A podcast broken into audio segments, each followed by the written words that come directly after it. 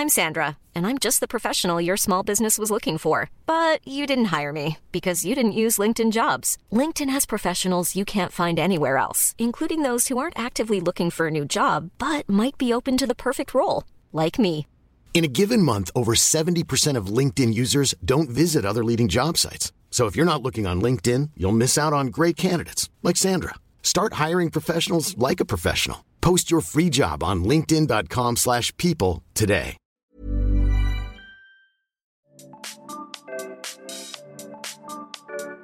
Bonjour à toutes et à tous et bienvenue dans Titre. Titre, c'est le podcast littéraire qui, à chaque épisode, met en lumière un roman avec son auteur en l'abordant et en le racontant par son titre.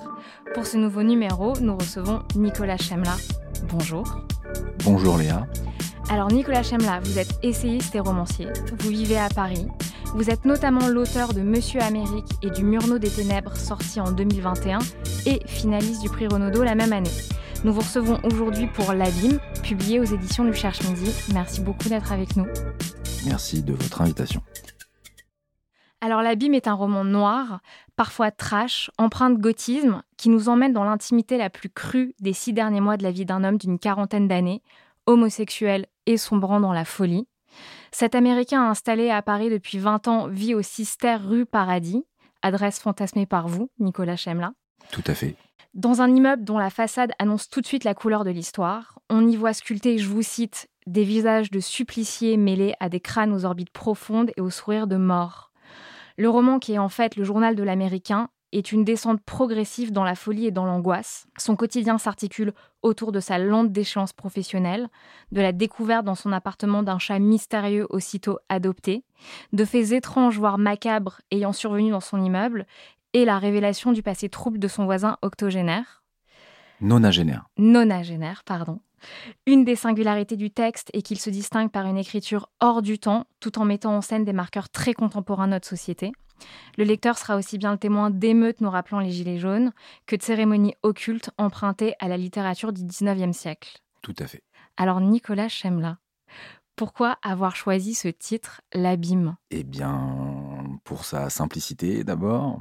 Euh, je voulais un titre qui vraiment euh, annonce la couleur, c'est le cas de le dire, qui, qui d'emblée euh, nous mette face à quelque chose qu'on a tous en nous.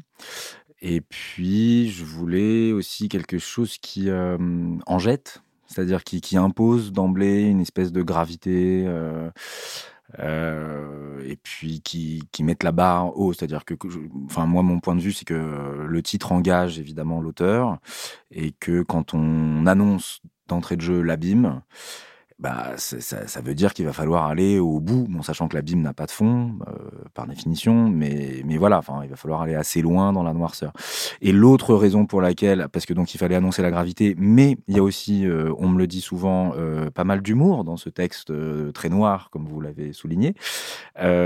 C'était un peu un jeu avec le là-bas de Huysmans, qui est vraiment la référence explicite du, livre, puisque en fait l'Américain va découvrir que Huysmans est venu dans, dans, la rue dans laquelle il habite euh, assister à des, à des séances de table tournante euh, et s'intéresser à l'occultisme. Euh, et donc voilà, là-bas, l'abîme, c'était une forme de clin d'œil. Et justement, est-ce que l'abîme a une signification particulière pour vous? Est-ce que euh, il y a une dimension religieuse, ésotérique, en lien avec le titre? Euh, tout ça, oui, oui. Bah, je pense, enfin, indépendamment de la religion, je, je, euh, enfin, si on prend Freud, par exemple, voilà, on parle de, de continent noir, d'inconscient. euh, je, je crois que vraiment, la, enfin, Sade, par exemple, qui était athée, euh, profondément athée, euh, montre bien tout de même qu'il y a quelque chose comme ça quand on ouvre la porte de, du, tunnel de nos désirs et de, et de notre liberté euh, totalement déchaînée, il n'y a, pas- y a pas vraiment de fin. Donc on arrive quand même assez vite à cette notion d'abîme, euh, qui, peut être l'abîme d'en haut ou l'abîme d'en bas, d'en bas ou d'en haut, pardon. Euh, donc enfin l'important c'est la verticalité et l'infini. Euh, Voilà. Donc c'est pour moi c'est ça qu'évoque l'abîme. L'abîme parle donc euh, d'une d'une descente dans la folie. Qu'est-ce qui vous a donné envie d'écrire sur cette spirale qu'est la folie? Eh bien, La vôtre voilà. Non, d'abord mon chat, Euh, puisque donc vous l'avez dit, il y a ce chat mystérieux qui apparaît, et en fait le point de départ de l'abîme, euh, c'est euh, c'est le, le regard du chat en fait. C'est vraiment la clé de tout le roman. Euh, sans spoiler, on peut dire que c'est c'est, à peu près là que ça commence et c'est là que ça finit. Et en fait, je, j'en avais un peu marre des, des romans dits à sujet. Donc où on va parler de thèmes très importants, euh, urgents, euh, sociaux, sociétaux, euh, politiques, voilà. Donc moi ça me saoule en fait. Pas- D'ailleurs, vous les décriez dans le livre. voilà, je l'ai décrit euh, et, et je de, de d'écrire et de décrier. Et donc voilà, ça, ça m'énerve un peu et je parce que pour moi la littérature a pas d'objet véritable en fait. La littérature, elle se justifie elle-même. Donc moi, je voulais un peu prendre le contre-pied de tout ça et prendre le sujet le plus petit possible, c'est-à-dire un type enfermé chez lui avec son chat qui regarde dans les yeux de son chat et qui est émerveillé. Euh, donc c'est un peu autobiographique puisque de fait. euh, j'ai passé pas mal de temps enfermé avec mon chat, notamment quand j'écrivais Murnau des Ténèbres. Et à partir de ce tout petit rien du tout, qui est l'œil d'un chat, de déployer complètement toutes les, toutes les potentialités euh, narratives. Et après, bah voilà, la folie, moi je pense qu'on est tous un peu fous et folles, euh, que, que c'est le, le, vrai euh, fuel de la littérature. euh, c'est quand même un peu euh, nos, toutes nos folies dans toutes leurs formes. Donc elles sont plus ou moins légères et plus ou moins dark. Le roman, il est empreint de dualité et d'opposition. Donc on y voit cohabiter la grâce et l'horreur, le plaisir et la douleur, la douceur et la violence, l'attraction et la répulsion, la dépression du personnage principal et en même temps un désir sexuel croissant. Est-ce que c'est un hasard ou vous avez vraiment pensé le texte dans une opposition constante des éléments?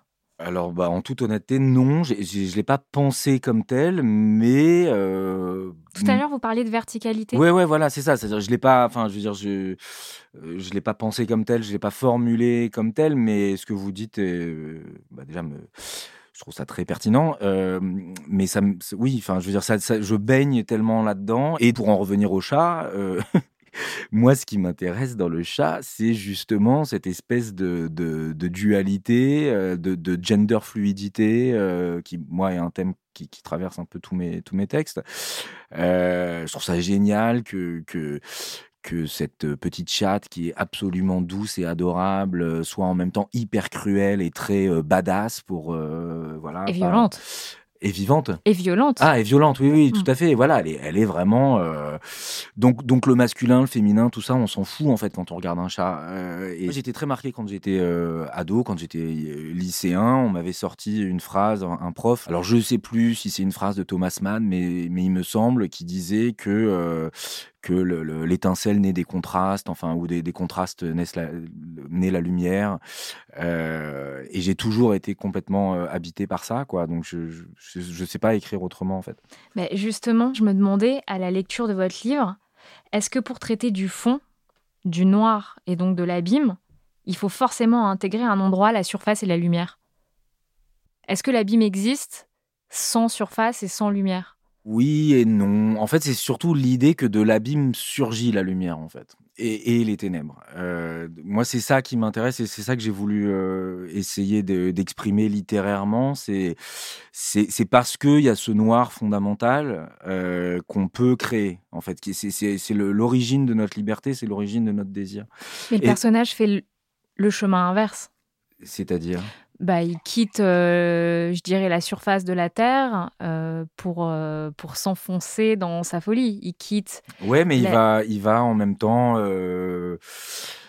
trouver une forme de, de lumière au bout, de, au bout des yeux de son chat. De quoi meurt-il Est-il est-il heureux de la fin qui l'attend Euh, moi, j'ai- beaucoup insisté dès les premières pages, vous le soulignez tout à l'heure, hein, de, de, euh, on parle de ces visages, euh, notamment de, de martyrs. Donc, je, je reviens à une imagerie un peu religieuse, hein, mais, mais qui aussi est une image très BDSM, où l'effroi et le- et l'extase se rejoignent. En fait, je parlais d'astrophysique tout à l'heure, je, je tiens absolument à parler des trous noirs, n'est-ce Mhm. pas? C'est présent dans le livre. et voilà, c'est très Mm. présent dans le livre. Non seulement on a prouvé l'existence des trous noirs, on a découvert qu'il y en avait un au cœur de notre galaxie, euh, et surtout, on a découvert que plutôt que, d'aspirer tout et d'annuler tout, en fait, ils sont à l'origine de toute la matière dans l'univers. Donc cette voilà, donc cette dichotomie, en fait, elle n'est pas juste une vue de l'esprit euh, ou une espèce de délire euh, déconstructionniste. Euh, elle est, elle est une réalité de, de, de, la vie même sur, enfin, sur Terre et hors de la Terre, dans, dans, dans l'espace entier, quoi. Donc je trouve ça vertigineux et je me dis que quand on écrit, bah voilà, enfin plutôt que d'écrire à nouveau sur sur que des sujets de société d'aujourd'hui maintenant qui, qui donnent l'impression d'être très importants et qui vous agacent et qui m'agacent. Non, mais je trouve ça plus, en fait, je trouve ça plus important, plus fondamental en fait de parler de ce rapport à enfin, ça va être des grands mots, mais entre l'être et le non-être.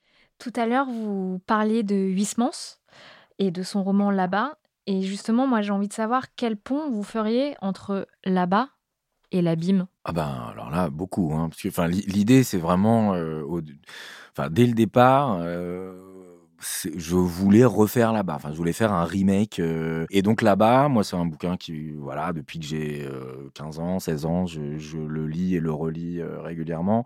Je trouve absolument dingue à tous les niveaux. J'en parle dans, dans, le bouquin, mais c'est c'est un livre hyper profond, hyper intéressant, hyper euh, sexuel et sexué, euh, hyper drôle. Euh, enfin, il y a plein de dimensions dans ce livre. et puis, c'est un livre qui est déjà méta. En fait, dans là-bas, Huysmans se met en scène via un double littéraire qui s'appelle Durtal qui écrit un livre sur Gilles de Rais, le barbe bleu, euh, serial killer, pédophile, et en écrivant ce livre, euh, découvre que le satanisme existe à son époque et va se retrouver confronté, enfin il va aller jusqu'à assister à des messes noires euh, de la fin du 19e qui sont décrites comme de véritables orgies euh, auxquelles honnêtement, enfin aujourd'hui, je pense que pas grand monde trouverait grand chose à redire puisque voilà, on aime bien les orgies, on trouve ça cool. Euh, mais bon, à l'époque, ça fait scandale. Et, et moi, je trouvais rigolo de, de de transposer ça à notre époque. Moi, ça fait 25 ans que j'habite dans mon immeuble j'ai ressenti des choses étranges, à nouveau sans jamais avoir vu de fantômes ou quoi que ce soit, mais il y a certaines choses qui se passent dans le livre qui me sont véritablement arrivées. Euh, et puis je trouvais intéressant en fait de, de raconter l'histoire d'un immeuble. J'ai toujours été fasciné par ces livres ou ces films qui sont totalement euh, qui se passent voilà en huis clos et donc j'ai toujours été euh, j'ai toujours eu envie d'écrire un roman autour enfin le roman d'un immeuble en fait. Euh, bon j'y suis Bon, là, j'y suis plus ou moins arrivé avec l'abîme, mais, mais, mais d'une manière un peu détournée. Mais surtout, en fait, quand j'ai commencé à, creuser l'histoire de, mon immeuble et de mon quartier, il se trouve que, alors que j'avais déjà plus ou moins l'idée d'écrire sur Huysmans et là-bas, je me rends compte que Huysmans est venu dans ma rue euh, assister donc à des séances de table tournante. Et encore plus fort, je découvre que dans cet immeuble dans lequel j'habite depuis 25 ans, moi qui suis très euh, fasciné par la figure du mal, euh, qui, a eu toutes ces, impressions étranges, etc., je découvre que au rez-de-chaussée de mon immeuble se trouvait la librairie du merveilleux, qui était vraiment la plaque tournante de, de l'occultisme de la fin du 19e siècle, qui a été ouverte par l'ennemi juré de Huysmans, qui s'appelait Papus, qui était une espèce de superstar de l'époque, qui écrivait livre après livre, qui se vendait comme des petits pains. Et là, je me dis, waouh, c'est quand même euh, très étrange comme, euh, comme convergence euh, d'éléments, quoi. Donc, je, Pourquoi vous êtes fasciné par la figure du mal Waouh, pourquoi? Bah, je sais pas, parce que je trouve ça, je trouve ça plus rigolo que. Non, je sais pas, il y a plein de raisons. J'ai dit dans une autre interview que, euh, alors moi je déteste tout ce qui est euh, déterminisme biologique, mais, mais en même temps, euh, pour me faire l'avocat du diable, c'est le cas de le dire, on peut dire que voilà, je suis, quand je, suis né au, cœur de la nuit, à minuit et demi, le dernier jour de novembre, donc voilà, il fait nuit, il fait noir, il fait froid, c'est la naissance de l'hiver. J'étais roux, donc les roux sont considérés comme les enfants du diable ou des sorcières, etc. Et en plus, j'étais allergique au soleil.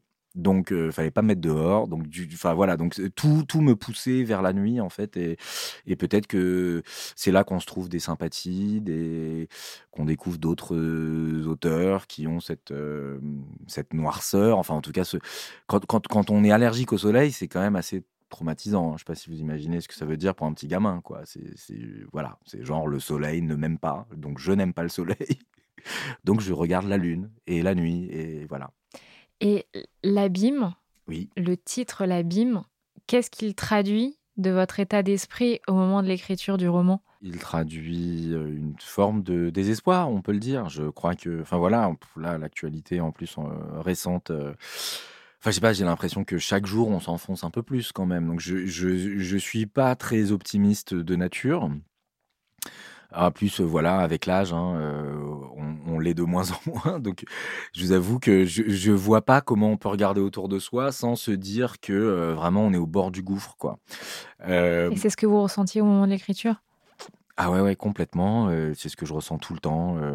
Mais en même temps, à nouveau, je je suis pas optimiste, mais je suis un jouisseur. Donc, euh, ce sentiment, cette sensation de d'être au bord du gouffre, voire d'avoir déjà commencé la chute et que le monde entier s'engouffre dans ce truc. Enfin, moi, je vois pas, je vois aucun espoir à, notre monde, hein, à tous les niveaux. Euh. Mais je me dis, de là, on peut quand même tirer une forme d'énergie créative et, euh, essayer de faire les, les derniers beaux livres et les derniers beaux textes avant de mourir, quoi. Vous prenez du plaisir à flirter avec l'abîme? Complètement. Alors en fait, voilà, parce que donc on n'a pas encore parlé de l'homosexualité, enfin ou de la sexualité, parce que j'aurais pu écrire. il se trouve que le, personnage est gay, euh, mais j'aurais pu écrire exactement la même chose avec un avec un hétéro. C'est ça, c'est pas si important en fait. Non, voilà, mais la sexualité est importante. Le désir, le fait, le, fait que, que, que, sa sexualité se trouve débridée est importante, et ça aurait très bien pu être un hétéro. Il se trouve que moi-même étant gay, je, je préférais écrire de ce que je connaissais bien. Et puis, enfin bon, bref, on, ne va pas euh, aller trop dans, les détails. Mais ce que je veux dire, c'est que, oui, vous me disiez, est-ce que je prends du plaisir à, flirter avec, à, flirter avec l'abîme bah, En fait, il y a, y, a, y a quelque chose qui, moi, me, me fascine, c'est comment, en fait, dans l'univers gay, euh, la figure du, du, mal et du diable est omniprésente. Alors, toujours de manière un peu décalée, c'est bon, très cool, c'est sexy, c'est graphique, c'est euh, c'est tout ce qu'on veut. Euh, et donc, on vous dit toujours que c'est absolument pas sérieux, mais il y a quand même. Enfin, moi, la manière dont j'ai vécu mon homosexualité grandissant dans une famille un peu traditionnelle, alors pas pas bigote, mais, mais bon, bah voilà, quoi. Euh, c'est pas bien. On vous dit que c'est pas bien. Euh, c'était quand même cette idée d'aller à nouveau, enfin d'ouvrir la porte, d'aller d'aller checker sous le lit, d'aller euh, regarder au fond du placard, qu'est-ce qu'il y a de caché. Pour ma génération, euh, la première fois que vous vous enfoncez dans une backroom, que vous avancez dans des, dans des couloirs euh, mal éclairés, alors en plus avec souvent des lumières un peu rougeoyantes, euh, et vous voyez toutes ces silhouettes, toutes ces ombres qui passent et qui vous frôlent, enfin, vous avez vraiment l'impression, alors bon, c'est peut-être mon imagination débordante, mais, mais vous avez quand même l'impression d'avancer dans dans une espèce d'enfer euh, très très jouissif et jubilatoire. Mais en tout cas, vous dites, je suis voilà, je suis allé voir dans le noir ce qu'on m'a interdit d'aller voir, et j'ai trouvé. Eh ben oui, de la jouissance et, voir de la grâce. Enfin, c'est là que c'est là que c'est un peu euh, circulaire et que dans la verticalité, le haut et le bas euh, se, rejoignent, quoi. Mais mais voilà, donc oui, bah oui, j'ai une vraie jouissance pour moi à se frotter à l'abîme. Puis honnêtement, je, enfin, je pense que 80, on va dire 5% des, des, artistes euh, se nourrissent de de transgression. De bah de transgression, enfin en tout cas de oui, de noir, de, de vertige. De... Sinon, c'est pas très, à nouveau, je pense pas très intéressant. Le titre, c'est souvent un des premiers éléments qui attire le lecteur.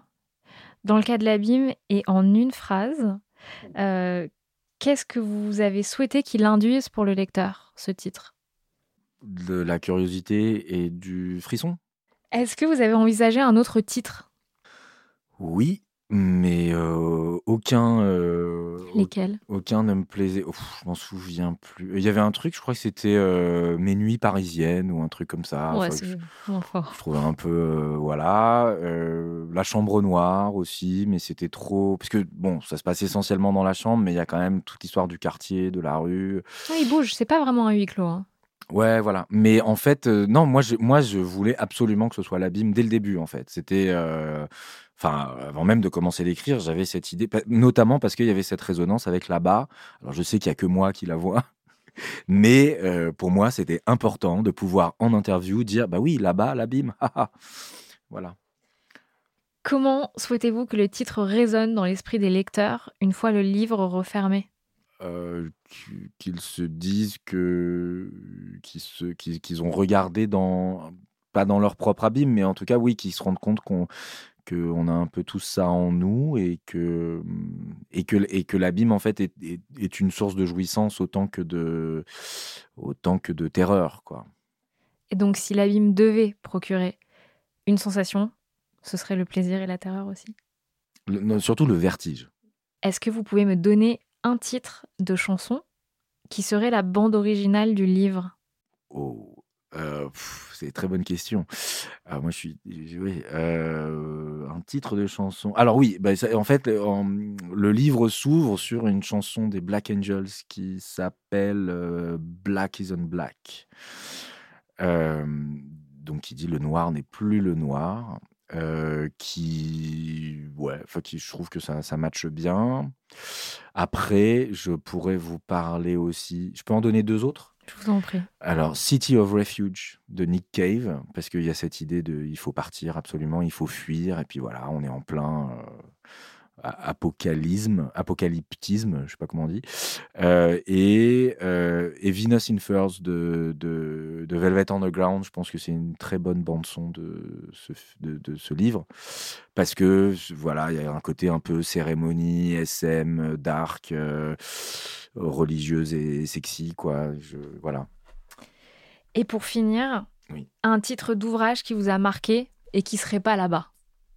Alors j'ai envie de parler de Bret Easton Ellis parce que c'est une autre référence importante et je dirais euh, son Lunar Park qui est son roman dans lequel justement il se met en scène lui-même après American Psycho, qui croise un tueur qui refait les meurtres d'American Psycho autour de lui alors qu'il espérait être rangé euh, calmement dans sa banlieue pavillonnaire. Euh, c'est un livre absolument génial qui m'a beaucoup inspiré pour l'abîme. Merci beaucoup Nicolas Chemla. Merci Léa. Je rappelle que votre roman L'Abîme est publié aux éditions du Cherche Midi et merci à vous tous de nous avoir écoutés.